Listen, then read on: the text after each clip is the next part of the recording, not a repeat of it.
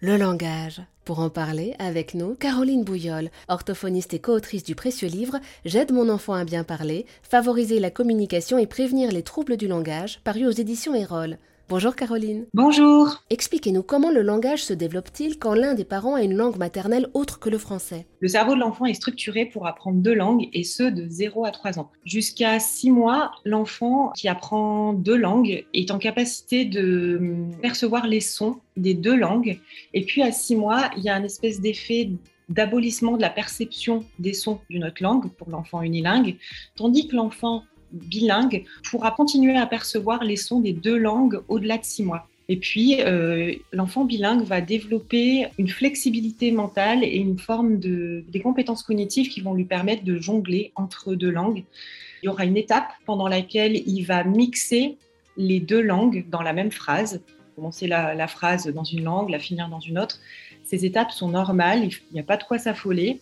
Ça fait partie du développement normal de l'enfant bilingue. Et en pareille situation, comment accompagner le langage de l'enfant? Alors le premier des conseils à donner, c'est quand même le conseil de un parent une langue ou un lieu une langue ou une situation sociale une langue et en tout cas de ne pas mélanger, de faire en sorte que le même parent ne parle pas deux langues à la fois. Le pire du pire étant que le parent parle deux langues dans la même phrase. Euh, ça, c'est un petit peu problématique parce qu'il faut donner des repères clairs de langage à l'enfant. Euh, et donc, c'est important. Il y, a, des langues hein, où euh, on peut incruster du français à l'intérieur de la langue qui font partie euh, maintenant de la langue. Je pense notamment à l'arabe. Ça, c'est pas forcément un problème. Mais ce qui est problématique, c'est vraiment de commencer une phrase en français et de la finir dans, une autre langue et de pas permettre à l'enfant de repérer qu'il y a deux langues. Le deuxième conseil qui est extrêmement important à donner, c'est qu'il n'y a pas de problème du tout, du tout, à ce que l'enfant soit bilingue. C'est un enrichissement linguistique, culturel, neurologique qui va permettre à l'enfant développer une plus grande flexibilité mentale quand il sera plus grand. C'est très très chouette de permettre à un enfant d'être bilingue. Le conseil à éviter absolument, c'est de demander à notamment des enfants dont la langue maternelle n'est pas le français d'arrêter de parler leur langue maternelle.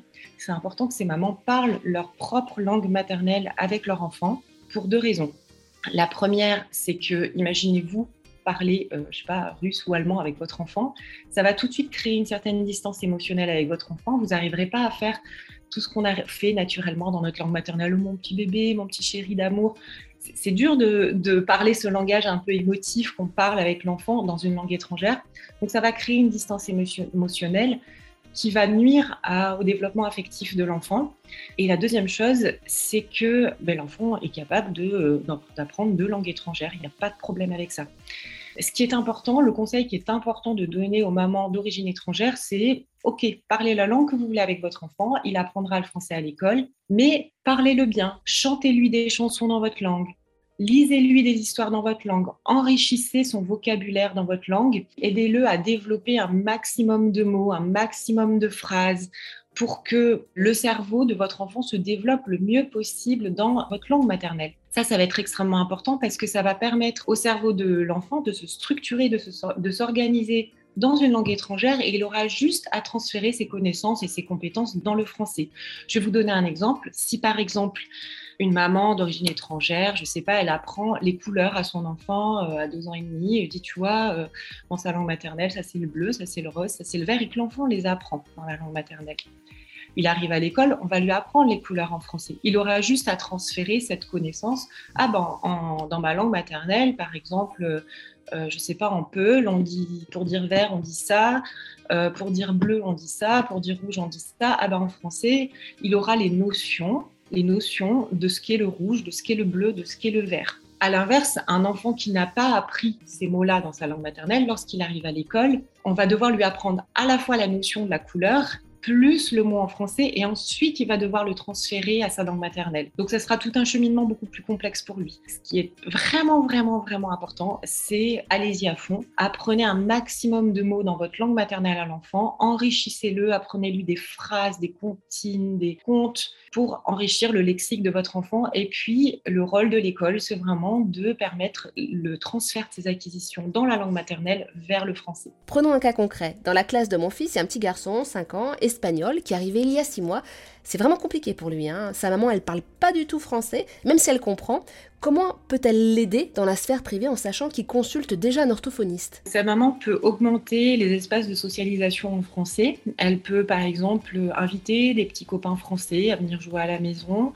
Elle peut euh, bon, déjà enrichir euh, la langue maternelle espagnole, parce que l'espagnol et le français, c'est quand même des langues relativement proches. Mhm. Donc, euh, raconter des histoires en espagnol, enfin, faire tout le travail qu'on a dit mais augmenter les espaces de socialisation parce que l'enfant apprend le, aussi une langue au contact et dans l'interaction. Voilà, ce qui est important, c'est dans l'interaction.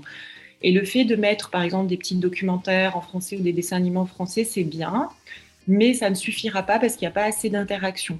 Donc l'emmener au parc, lui permettre de jouer avec euh, d'autres enfants, euh, l'inscrire un au centre aéré, euh, toutes ces petites choses-là qui permettent d'augmenter les espaces de socialisation, l'inscrire, euh, aller à des activités organisées par la bibliothèque de lecture d'histoire. Par exemple, il y a régulièrement des bibliothèques qui organisent euh, des petits événements culturels pour enfants.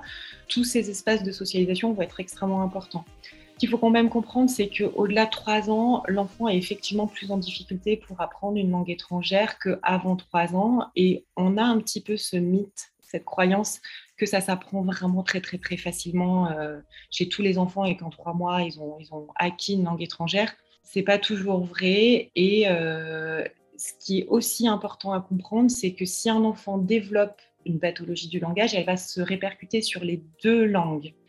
Elle va se mmh. répercuter à la fois sur le français et par exemple sur l'espagnol. Si un enfant a une, parle très bien espagnol, fait aucune erreur syntaxique, ne déforme pas les mots en espagnol par exemple, mais il est en difficulté sur le français. C'est une problématique plutôt d'exposition ou éventuellement pour imaginer dans notre jargon nous orthophoniste métaphonologique, c'est-à-dire perception des sons.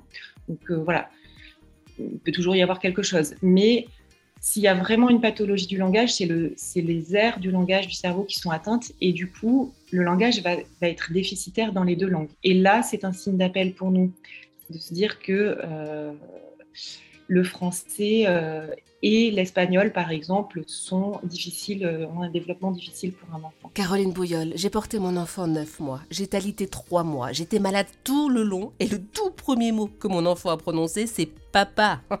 Mes amis mamans m'ont dit exactement la même chose. Comment ça se fait que le premier mot que prononcent en majorité les bébés, c'est papa Effectivement, le premier mot des enfants est souvent papa pour la simple et bonne raison que le P est une des consonnes les plus faciles à produire parce qu'elle nécessite juste de bouger les lèvres. Elle ne nécessite pas d'accollement particulier au niveau des cordes vocales. Donc, c'est une, consonne qui nécessite très peu de coordination. Et le A, c'est la voyelle la plus simple aussi à produire.